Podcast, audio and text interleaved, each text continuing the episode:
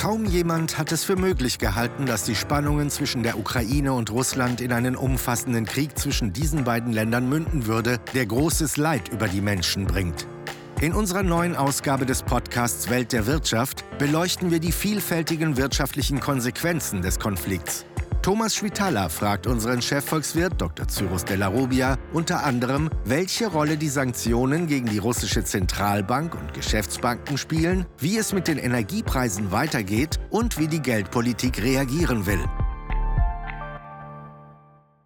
Die friedliche Weltordnung in Europa, von der wir gedacht haben, sie hätte immer weiter Bestand, ist durch den Einmarsch Russlands in der Ukraine erschüttert und zerbrochen. Das Selbstbestimmungsrecht der Völker ist in Frage gestellt.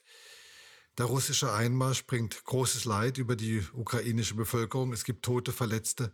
Viele verzweifelte Menschen sind auf der Flucht. Abseits dieser Tragödien hat der Konflikt weitreichende wirtschaftliche Folgen. Natürlich für die Ukraine, für Russland, aber auch für Deutschland, Europa und die ganze Welt. Cyrus, was bedeutet der russische Einmarsch für die wirtschaftliche Entwicklung? Lässt sich das schon beziffern?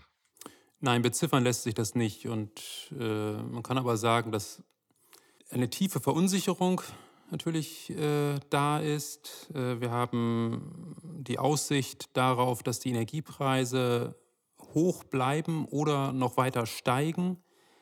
Ähm, es gibt auch die Möglichkeit, dass es zu Energieengpässen kommt, dass also auch nicht so viel gerade Erdgas ankommt, wie wir uns das eigentlich wünschen.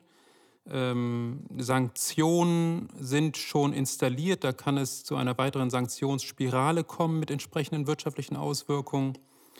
Ähm, die Lieferketten sind betroffen und die sind ja ohnehin schon angespannt. Das wird sich tendenziell eher verschärfen. Da sieht man auch schon erste äh, Spuren.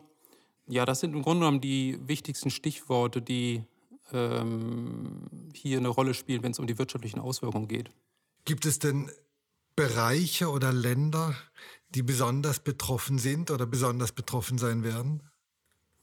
Naja, der wichtigste Punkt ist natürlich die Energieabhängigkeit von der EU äh, von Russland. 40 ähm, Prozent des Erdgases etwa kommen aus Russland. Bei Erdöl sind es äh, etwa ein Drittel.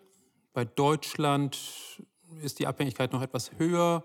Da ist es im Bereich des Erdgases sind es über 50 Prozent. Und das ist natürlich eine Sache, die ja, schwer zu ersetzen ist, insbesondere kurzfristig nicht. Und äh, insofern ähm, ist die EU deutlich stärker betroffen als zum Beispiel USA. Die USA hat eigene Erdgasvorkommen und kann sich von der Seite äh, vollkommen selbst versorgen. Auch bei Erdöl ist die Abhängigkeit von ausländischen Importen sehr gering. Ähm, also da ist schon mal eine klare Asymmetrie zwischen Europa und USA. Kannst du dir denn vorstellen, dass durch die aktuelle Entwicklung und die starke Abhängigkeit von Öl und Gas aus Russland, vielleicht auch in Deutschland, die Energiedebatte nochmal neu entfacht wird. Also Stichwort längere Laufzeiten für Kohlekraftwerke oder vielleicht sogar ein Revival der, der Kernkraft, einfach um selber wieder autark zu werden als Land oder autarker.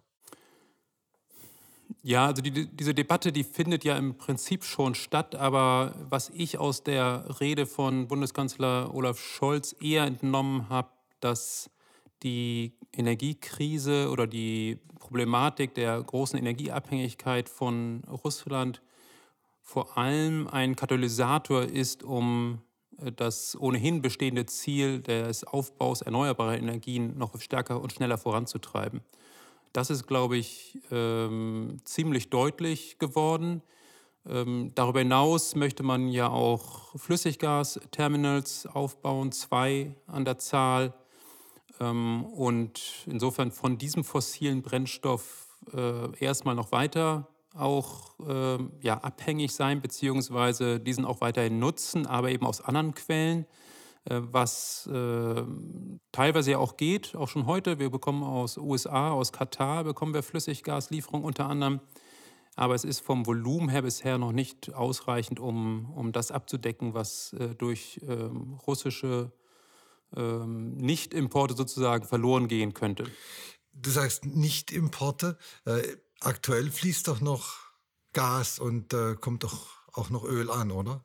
Ja, wir werden sehen, wie sich das weiterentwickelt. Also es gibt bisher in den ganzen Sanktionsregimes und Sanktionen, die angekündigt wurden, noch keinen Passus, wo steht, wir werden ähm, Erdölexporte und äh, Gasexporte aus Russland boykottieren, weil man sich damit natürlich erstmal ins eigene Fleisch schneidet. Dennoch äh, gibt es auf der anderen Seite Maßnahmen im Zahlungsverkehr. Das sind zwei Maßnahmen, vor allem Ausschluss von äh, bestimmten russischen Banken aus dem SWIFT-System und auch ein Einfrieren von Guthaben der russischen Zentralbank bei anderen Zentralbanken, also praktisch deren Währungsreserven. Ähm, und diese Maßnahmen, die können dafür sorgen, dass äh, Versorger in Deutschland äh, Zahlungen an russische Unternehmen, an Gazprom etwa, nicht leisten können. Und das würde dann entsprechend natürlich auch bedeuten, dass äh, russische Unternehmen dann auch kein Gas liefern. Weil sie kein Geld dafür bekommen. Äh, weil sie kein Geld dafür bekommen, genau. Also das muss man jetzt in den nächsten Tagen und Wochen sehen, wie sich das entwickelt. Also das Risiko ist durchaus da, dass ähm, Energielieferungen zumindest eingeschränkt, vielleicht auch eingestellt werden. Vielleicht kannst du uns auch nochmal erklären, wie man sich das SWIFT-System vorstellen kann und was es eigentlich bedeutet, dass Zentralbankguthaben eingefroren sind. Und aber wenn ich es richtig verstanden habe, sind ja nicht alle Banken vom SWIFT-Transfer ausgeschlossen, sondern ja. nur einige. Genau, also das sind zwei, zwei unterschiedliche Sachen. Das Einfrieren von Zentralbankguthaben auf der einen Seite und SWIFT-Boykott auf der anderen Seite. Fangen wir mit SWIFT mal an. Also SWIFT ist ein eigentlich ein Nachrichtenübermittlungssystem, äh, das speziell für den Zahlungsverkehr geschaffen wurde in den 70er Jahren und wo eine Bank, die einer anderen Bank etwas überweist, der anderen Bank über dieses SWIFT-System, was besonders vertrauensvoll ist, eben mitteilt, dass eine Buchung stattfinden soll. Und wenn jetzt also eine Zahlung geleistet werden soll und einer russischen Bank eine Zahlung gemacht werden soll, aber dieses SWIFT-System nicht in Anspruch genommen werden kann, dann gibt es keinen sicheren Kommunikationsweg, um äh, diese Überweisung zu tätigen. Da kann man nicht einfach anrufen. Äh, da kann man nicht einfach anrufen. Ähm, Russland hat versucht oder ist dabei auch zu versuchen, ein alternatives Zahlungssystem aufzubauen. Aber das ähm, ist international, wird kaum international verwendet, zumindest äh, mit den meisten westlichen, von den meisten westlichen Staaten nicht. Und ähm, am SWIFT-System nehmen eben 11.000 Banken weltweit teil und das kann man eben nicht mal so eben schnell ersetzen. Man wird auch sehen, wie weit China mit äh, Russland äh, sich einig wird über Kommunikationswege. Das äh, wird man auch beobachten müssen. Der andere Punkt, Einfrieren von Zentralbankguthaben. Da ist es so, dass es also sagen wir mal so, wir haben ja immer geglaubt, Russland ist eigentlich ganz gut vorbereitet auf Sanktionen, weil sie sehr hohe Währungsreserven haben von über 600 Milliarden US-Dollar. Nur diese Währungsreserven, die sind in Dollar denominiert, in Euro denominiert, in Pfund und so weiter. So, wenn jetzt Euro zum Beispiel, Euro-Währungsreserven vorhanden sind und im Besitz der russischen Zentralbank, dann sind die zwar im Besitz der russischen Zentralbank, aber die Freigabe dieser Währungsreserven, die erfolgt durch die EZB, durch die Europäische Zentralbank. Und bei US-Dollar ist es genauso. Da ist es die Federal Reserve Bank, die US-Notenbank. So, normalerweise gibt es einen ganz klaren Konsens, fast ein Tabu eigentlich, das nicht zu machen, dass Zentralbanken sich untereinander diese Überweisungen auch tätigen und äh, nicht gegenseitig blockieren. Aber in Extremfällen, oder sagen wir mal so, technisch ist es möglich zu blockieren. Und jetzt geht man auch dazu über, diese, diese Möglichkeit auch zu nutzen.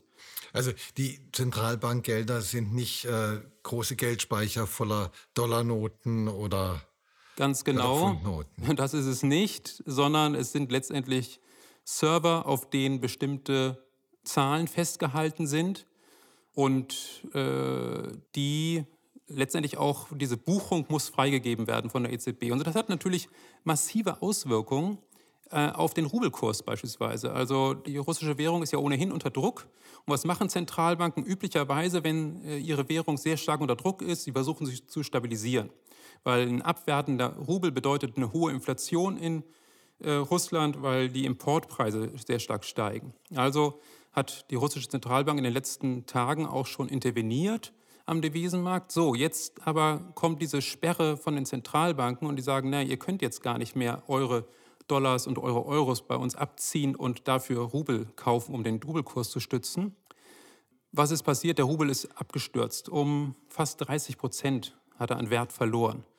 Und gleichzeitig bedeutet diese Mangel oder diese, diese Knappheit von Devisen, mit der man ja nicht gerechnet hat, weil man dachte ja 630 Milliarden Währungsreserve, das muss ja wohl reichen, ähm, bedeutet es, dass äh, Russen, russische Unternehmen, die Devisenguthaben bei russischen Banken haben, jetzt gar nicht mehr sicher sein können, dass sie an diese Guthaben auch wirklich rankommen, weil die russischen Banken, die diese Guthaben haben, letztendlich auch auf die Zentralbank Connection sozusagen angewiesen sind und diese äh, Devisen auch nicht mehr bekommen können. Also ähm, das kann letztendlich eine Bankenkrise auslösen. In Russland. In Russland, ganz genau. In Russland kann das eine Bankenkrise auslösen. Und das insofern, das zeigt eigentlich, dass wir hier es bei diesem Instrument des Einfrierens von Zentralbankguthaben wirklich mit der, der mächtigsten Sanktionswaffe zu tun haben, die man sich eigentlich vorstellen kann. Aber das heißt, diese Sanktionen treffen Russland jetzt sehr hart. Wir werden sehen im Laufe des Tages oder im Laufe der nächsten Tage die Details von diesen Sanktionen, ähm, wie weit es da Ausnahmeregelungen gibt oder wie umfassend das Ganze ist. Der Westen wird auch sicherlich abwägen, wie weit er möchte, dass wirklich ein, der Finanzmarkt in, und der Bankenmarkt in Russland zusammenbricht und eventuell auch dadurch chaosartige Zustände äh, auf den Straßen von Russland herrscht oder ähm, also da muss es sicherlich ein Balanceakt auch.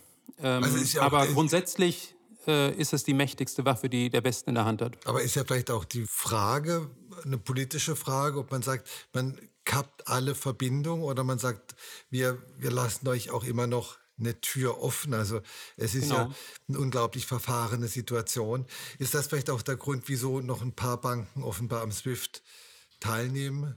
Können? Auch da sind meines Wissens fehlen noch ein paar Details. Also ich vermute mal, dass etwa die größte Bank Sperrbank auch mit äh, Teil dieses äh, Sanktionspaketes ist. Möglicherweise bleiben einige Banken verschont, die auch beim Energiehandel eine Rolle spielen. Ähm, aber da müssen wir einfach nochmal abwarten, äh, was die nächsten Tage da bringen. Du hast gesagt, diese Sanktionen könnten zu einer Bankenkrise in Russland führen. Mhm. Können sie auch zu einer Bankenkrise in Europa oder weltweit führen? Die Verflechtungen mit Russland sind längst nicht so stark, wie sie es vielleicht mal waren und wie sie es mit anderen Ländern sind. Ähm, und das hat natürlich nicht zuletzt auch damit zu tun, dass wir schon seit längerer Zeit ein Sanktionsregime mit äh, Russland haben. Ähm, seit 2014 sind ja dann viele Sanktionen nach der Annexion der Krim durch Russland verschärft worden. Und ähm, so ist es äh, so beispielsweise, dass ähm, die beiden Großbanken in Deutschland, äh, Commerzbank und Deutsche Bank, Darlehen an russische Unternehmen vergeben haben im Umfang von deutlich weniger als ein Prozent ihrer gesamten Vermögenswerte. Das ist relativ übersichtlich. Also das ist ähm, nicht, dass es gar nichts wäre. Ich glaube, Deutschland insgesamt hat äh, Darlehen gegenüber russischen Unternehmen äh, ausstehen von etwa 8, 9 Milliarden äh, US-Dollar. Ähm, und das ist tatsächlich ähm, eine Sache, die aufgefangen werden kann. Aber andere Länder haben stärkere Verpflichtungen, also Richtig. Österreich zum Beispiel. Genau, Österreich, da ist die Raiffeisenbank ganz weit vorne, weil die dort auch ein Filialnetz haben ähm, und Tochtergesellschaften. Da stehen etwa 10 Prozent ihrer Vermögenswerte im Feuer. Und Uni das ist schon eine, eine kritische Größe. Das ist eine kritische Größe, aber es gibt natürlich Mittel und Wege, wie man verhindern kann, dass sich daraus eine Finanzmarktkrise in Österreich oder gar Europa entwickelt, nämlich indem ja, Liquiditätsspritzen äh, zur Verfügung gestellt werden, die politisch sicherlich gewollt sind, weil man will natürlich nicht äh, eine Finanzmarktkrise auslösen, die man eigentlich verhindern kann. Und es ist ja nicht so, dass man hier ja grundsätzlich einfach sagen kann, ja, ihr habt ja völlig unglaubwürdigen oder bonitätsschwachen äh, Unternehmen äh, Kredit gegeben, ähm, sondern es ist ja eine politische Entscheidung, äh, das äh, Zahlungssystem da abzuschneiden. Und insofern glaube ich schon, dass man hier wahrscheinlich mit staatlichen Mitteln äh, das Ganze stabilisiert. Du warst aber gerade noch dabei aufzuzählen, wie denn die Verflechtung anderer Banken ist, bevor ich dich unterbrochen habe. Ja. Du sagtest Unicredit. Genau, Unicredit, äh, da sind es, äh, wenn ich mich nicht täusche, etwa 4 Prozent ähm, der Vermögenswerte, ähm, also auch durchaus ein nennenswerter Betrag. Ähm, und dann gibt es noch eine größere Bankengruppe, OTP nennt die sich, äh, die hat etwa 6 Prozent. Ähm, und dann ist noch eine französische Bank, SocGen. Da liegt das in etwa bei 3 Prozent, meine ich. Aber angesichts dieser Situation glaubst du, das führt nicht zu größeren Verwerfungen am europäischen oder, westlichen Bankenmarkt, weil dann die Politik einfach interveniert? Genau, also ich glaube, wenn es da Liquiditätsprobleme aufgrund dieser Sanktionen gibt, dann glaube ich, ist es auch eine politische Entscheidung letztendlich, dass die EZB äh, da auch Liquidität bereitstellt oder ein Fiskalfonds dafür bereitgestellt wird, wie auch immer man sich entscheidet. Ich glaube, dass man das abfedern wird. Du hast vorhin mal kurz im Nebensatz angesprochen, dass die Lieferketten weiter unter Stress geraten. Wie groß ist das Problem und betrifft das also vielleicht auch gerade in Deutschland bestimmte Industrien, die vielleicht dort auch Produktionsstätten aufgebaut haben oder auf Grundstoffe angewiesen sind, die dann hier weiterverarbeitet werden. Also Chips, äh, Elekt also diese Halbleiterchips äh, mhm. sind ja eh schon Mangelware. Wird das jetzt noch schlimmer? Ja, also es ist äh, so, dass sowohl Ukraine als auch Russland äh, wichtige Lieferanten sind von Edelgasen und auch von äh, bestimmten Metallen wie Platin, Palladium, Nickel ähm, und äh, das sind alles Stoffe, die entweder bei Semiconductors, also hier äh, Mikrochips, eingesetzt werden und oder bei äh, der Herstellung von Akkus, also für, für Autos beispielsweise oder für äh, Konsumelektronik. Und ähm, insofern, äh, du sagst es, die Chipproduktion ist ohnehin schon kritisch äh, und unter Stress durch Lieferkettenprobleme ähm, dieser äh, jetzt wahrscheinlich kurzfristig auftretende Angebotsengpass bei äh, Edelgasen und bei diesen Metallen, der kann durchaus äh, diese äh, Chipproduktion äh, nochmal äh, erneut in, in, Bedrängnis bringen. Ähm, darüber hinaus gibt es aber auch ganz schlichte Produkte, sage ich mal, die man auch wahrscheinlich langfristig gut ersetzen kann, aber kurzfristig eben nicht. Äh, zum Beispiel äh, Verkabelungs, ähm, an, na, wie nennt sich das? Also so sind es Kabelbäume, auf jeden Fall ein Strang von, von Kabeln. Ja, Kabelbäume. Ähm, die in der Ukraine gefertigt werden und die, auf die zum Beispiel das Werk, das VW-Werk in Zwickau angewiesen ist und äh, jetzt Kurzarbeit anmeldet, weil äh, die natürlich nicht geliefert werden. Ähm, aber, aber das, das zeigt schon, hinter der Krise rollt eine Welle von Auswirkungen an, die dann auch auf das Wirtschaftswachstum hier in Deutschland, in Europa massive Auswirkungen haben wird. Wir werden sehen, wie massiv das ausfallen wird. Also der grundsätzlich der, der direkte Handel mit Russland ist ja äh, nicht besonders volumenstark. Also beispielsweise zweieinhalb Prozent der deutschen äh, Ausfuhren gehen nach Russland, weitere 0,4 Prozent gehen in die Ukraine. Ähm, also kommen wir auf etwa 3 Prozent. Die werden wahrscheinlich massiv reduziert werden, insbesondere die nach Russland. Aber das ist ja, sage ich mal, es gibt Jahre, in denen Exporte einfach so um 3 Prozent zurückgehen. Also das ist jetzt noch nicht so, dass das total disruptiv dadurch ist. Die Lieferkettenprobleme ähm, du hast da schon recht, ähm, werden sich einfach von einem hohen Anspannungsniveau nochmal weiter äh, verschärfen. Und ähm, das wird sicherlich auch ein paar Prozent, also ein paar Zehntelprozentpunkte, sage ich mal, vom, vom Wachstum auch äh, mit Kosten zusammen mit den hohen Energiepreisen, die natürlich die Produktion insgesamt auch verteuern. Und das führt zu einer höheren Inflation, die ist eh schon relativ hoch, wenn die Energiepreise perspektivisch hoch bleiben oder nochmal steigen, wird die Inflation wahrscheinlich auch nochmal wachsen. Also kurzfristig ist das auf jeden Fall zu erwarten. Es gibt durchaus Dämpfeneffekte auch von hohen Energiepreisen, nämlich dadurch, dass den Menschen ja Kaufkraft genommen wird. Das heißt, sie haben weniger Geld für andere Güter zur Verfügung. Dadurch sinkt die Nachfrage für andere Güter. Ähm, und das dämpft ja in der Regel die Inflation. Aber per Saldo und kurzfristig ist ganz klar, dass dieser Energiepreiseffekt stärker ausfällt. Und insofern wird die Inflation, die ja in Europa, in der Eurozone im Durchschnitt bei 5,1 Prozent liegt und die Daten für Februar deuten darauf hin, dass wir da noch einen deutlichen Anstieg jetzt schon sehen, ähm, ohne dass äh, der Russland-Effekt da voll mit drin ist. Ähm, nee, ganz klar, das ist äh, vorprogrammiert, dass wir äh, auf eine höhere Inflation nochmal zusteuern. Wir waren ja immer davon ausgegangen, dass es in diesem Jahr Zinserhöhungen geben wird, auf jeden Fall in den USA, vielleicht wahrscheinlich auch in Europa. Hat sich an diesem Szenario jetzt was geändert? Ähm, ja und nein. Also was den an den Märkten verstärkt diskutiert wurde, ist, dass die Zinserhöhungen noch deutlich aggressiver ausfallen könnten, als die Notenbanken das mehr oder weniger zwischen den Zeilen kommuniziert hatten.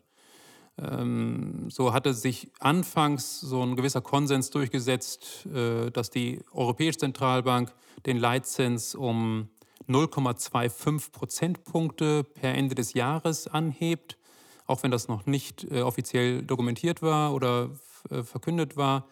Und dann gab es, bevor diese Eskalation eintrat in Russland, noch die Spekulation, naja, vielleicht könnten sie auch mehr machen, vielleicht machen sie es früher. So, und diese Fantasie, die ist jetzt komplett wieder raus. Ähm, ich glaube aber, dennoch, dass wir diese 25 Basispunkte, also diese 0,25 Prozentpunkte Zinsanhebung wahrscheinlich sehen werden. Auch wenn wir ein eher gestresstes Gesamtbild haben. Ja, ähm, man muss ja sehen, also wie hängt so ein bisschen davon ab, wie groß und negativ dieser Wachstumseffekt ausfallen wird. Also äh, bisher gehen wir noch davon aus, dass äh, der Gesamteffekt, sag ich mal, unter einem Prozentpunkt bleibt. Das heißt, statt 4% Wachstum vielleicht nur noch 3% Wachstum. Und das ist 3% Wachstum ist eigentlich immer noch ganz okay. Ähm, und gleichzeitig aber eine Inflation von 5, 6% Das IFO-Institut beispielsweise geht davon aus, dass die durchschnittliche Inflation 5% sein wird. So, und das ist so weit entfernt von dem Preisstabilitätsziel, wo, wo man eine Inflation von 2% anstrebt, dass man Schwierigkeiten, glaube ich, hat, das zu kommunizieren, insbesondere den, auch den, den vielen Einkommensbeziehern, die relativ geringe Einkommen beziehen und das eben nicht so leicht auffangen können, dass ihre Supermarkteinkäufe ähm, eben auf einmal 10 Prozent mehr von ihrem Einkommen verschlingen. Und ähm, da, glaube ich, steckt die EZB in so einem Glaubwürdigkeitsproblem. Ich glaube, was, was gegebenenfalls passieren wird, wo die EZB dann doch sozusagen die Geldpolitik wieder lockert, das wird in dem Fall passieren, wenn wir wirklich sehen, dass die Finanzmärkte tatsächlich zusammenbrechen wieder. Dass wir so einen Lehman-Moment haben wie 2008. Weil dann wäre ja die Folge sozusagen, dass wir doch in eine Rezession kommen. Eine Rezession bedeutet immer wieder sinkende Preise, sodass, obwohl die Inflation derzeit erstmal dann hoch bleibt, schon absehbar ist, okay, die Preise werden sinken, also steuern wir jetzt schon gegen. Aber diesen Lehman-Moment werden wir ja hoffentlich auch nicht sehen. Oder siehst du da irgendwie Szenarien, die, die so düster sind? Heute ist alles denkbar, aber ich erwarte das auch nicht, äh, dass wir äh, einen derartigen Zusammenbruch sehen werden. Aber ich wollte es als Szenario durchaus ansprechen, weil in so einem Extremfall würde die EZB dann doch, sage ich mal, klassisch reagieren, obwohl die Inflation so hoch ist. Jetzt hoffen wir mal, dass der Extremfall nicht eintritt, gucken auf die Kapitalmärkte, auf die Börsen. Bei allem, äh, bei aller kriegerischen Auseinandersetzung sind die ja bislang Stand jetzt relativ stabil und Gold ist erwartungsgemäß eher gestiegen als, äh, als Flucht- und Sicherheitshafen. Wie sind da deine Prognosen? Wir haben am Freitag, also Ende vergangener Woche, haben wir fast schon euphorische Aktienmärkte gesehen, äh, was ich nicht nachvollziehen konnte, weil äh, noch zu viel ungeklärt ist und äh, vollkommen unklar ist, in welche Richtung diese Krise noch, noch steuern wird. Ähm, die Idee, die, glaube ich, viele Investoren hatten, das wird ein kurzer Krieg. Ähm, ich kann es einfach nicht sagen, wie lang dieser, diese Auseinandersetzung äh, sich hinziehen wird. Ähm, und was mir auch noch fehlt, ist genauere Details zu den Sanktionen, die wir vorhin besprochen haben. Ähm, und wie werden die Reaktionen von Russland wiederum aussehen? Also viel wird davon abhängen, was an den Energiemärkten letztendlich passiert. Äh, wird es zu einem Stopp von Lieferungen aus Russland kommen ähm, und die Energiepreise entsprechend noch weiter nach oben katapultieren? Das wäre sicherlich nochmal eine negative Entwicklung, die die Aktienmärkte wieder unter Druck bringen würde. Also insgesamt sehe ich mehr Abwärtsrisiken für die Aktienmärkte als Aufwärtsrisiken. Also Aufwärtschancen, meinst du? Äh, oder Aufwärtschancen, ja, ja, ja. Dann nehmen wir mit, dass wir weiter alle ganz vorsichtig sind und äh, hoffen, dass nicht die düsteren Szenarien, sondern die etwas positiveren Szenarien eintreten. Und äh, herzlichen Dank, Cyrus. Bis Vielen Dank, Thomas. Das war Welt der Wirtschaft. Dr. Cyrus Della Rubia, Chefvolkswirt der Hamburg Commercial Bank, im Gespräch mit Thomas Schwitaler.